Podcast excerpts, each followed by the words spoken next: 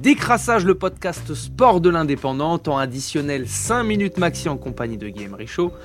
Guillaume, ce matin, on a mille choses à dire sur l'équipe de France de football qui s'est qualifiée pour les demi-finales de la Coupe du Monde après un match difficile contre les Anglais, un match tendu, mais c'est vraiment ce genre de match qui procure des émotions. C'est ça, des grosses émotions. Et puis la France euh, qui y est, quoi, qui est en demi-finale, euh, bah, tout le monde s'emballe un peu pour, pour ce mondial. Faut être honnête, faut regarder les audiences, euh, même si c'est toujours un mondial qui reste dérangeant pour tout ce qui s'est passé autour. Et ça enchaîne. On a vu un match contre l'Angleterre qui a été fou, qui a été hein. dur, ouais, un vrai test. On a souffert. la France gagne 2-1, il menait 1-0, but de Chouamini, très beau but. Oui. Et puis derrière, plus rien pendant une bonne demi-heure, de la 20e à la 50e, même à la 60e. Beaucoup, beaucoup d'occasions. Un Lloris qui a été énorme dans les cages, mais deux pénalties concédés. Donc le premier par Kane euh, qui le transforme un partout. Derrière, la France se remet à jouer, comme s'il y avait besoin euh, de ça pour se remettre à jouer. C'est exactement ce qui s'est passé. À partir du moment où ils ont marqué le premier but, ils n'ont plus été capables de, proposer du jeu. Giroud, toujours là, qui marque sur une magnifique passe de Griezmann. Griezmann a été euh, l'homme du match avec Lloris, mais Griezmann a été l'homme du match et Giroud qui marque allait sortir, qui devait sortir et puis finalement il n'est pas sorti et il marque d'une tête. Il fait reprendre 2-1. Dans la foulée, de nouveau penalty. Faut être clair, les deux penalties étaient évitables. Des fois, il y a des penalties où il faut faire faute. Là, c'était évitable. Et surtout ce deuxième où il n'y a absolument pas occasion de but pour les Anglais. Faute d'Hernandez. Euh, et là, cette fois, bah, de nouveau, le duel, c'est très difficile de marquer deux penalties euh, dans le même match. Loris contre Kane. Ces deux joueurs qui se connaissent très bien. Ils jouent depuis 9 ans ensemble à Tottenham. Ils sont très proches, apparemment. Ils sont très proches, voilà, hors du terrain. Et, euh, et, Kane, sans doute un peu de pression, la met au-dessus. Et puis à partir de là, bah, la France était était un peu plus sereine, on va dire. Alors, il n'y a pas eu de grosses occasions derrière hein, pour les Français, mais il n'y a pas eu non plus pour, euh, pour les Anglais.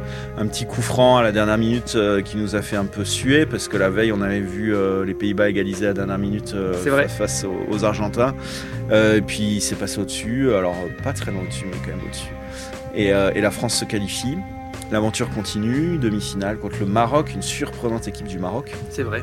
Ils ont battu le Portugal après avoir éliminé l'Espagne.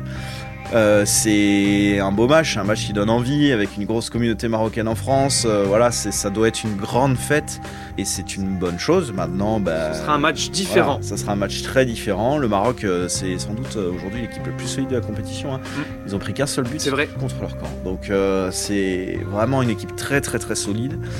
Le Maroc a perdu son capitaine sur blessure, a eu un joueur aussi suspendu parce qu'il y a eu un carton rouge. Ils ont souffert aussi. Ils ont souffert, ils sont fatigués. Euh, ils ont joué euh, contre l'Espagne, ils gagnent au tir au but.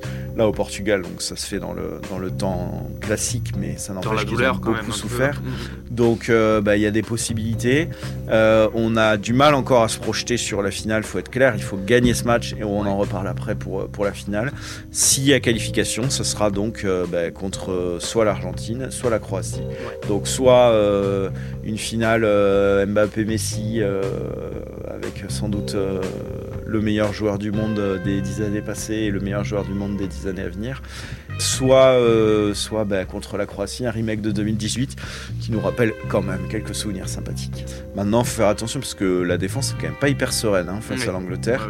Le Maroc, ils sauront peut-être en profiter et puis même auquel cas, s'il y avait qualification, si on joue l'Argentine ou la Croatie, ce sera encore différent. Et c'est quand même des équipes euh, qui peuvent nous faire mal. Alors on revient et on termine euh, sur la Coupe d'Europe du rugby euh, qui s'est ouverte ce week-end. Qu'est-ce qu'on doit retenir justement? Des belles performances des clubs français, de La Rochelle qui a gagné avec le bonus, de Montpellier qui a gagné avec le bonus, de Clermont qui a gagné sans le bonus mais qui a gagné quand même à domicile contre une équipe sud-africaine. Et puis surtout de Toulouse qui a gagné à l'extérieur, ce qui est une très très belle performance au Munster euh, mais Toulouse, euh, il, semble marcher. Comme il marche sur le top 14, il semble imbattable en fait. Et c'est ça, ça qu'il faut retenir. C'est la meilleure équipe d'Europe Ouais, aujourd'hui, ouais, je pense. Très bien. Merci beaucoup, Guillaume. À lundi prochain. À lundi. Retrouvez cette émission et toutes nos productions sur Radio Indep et en podcast sur l'indépendant.fr, nos réseaux sociaux et votre plateforme de streaming favorite.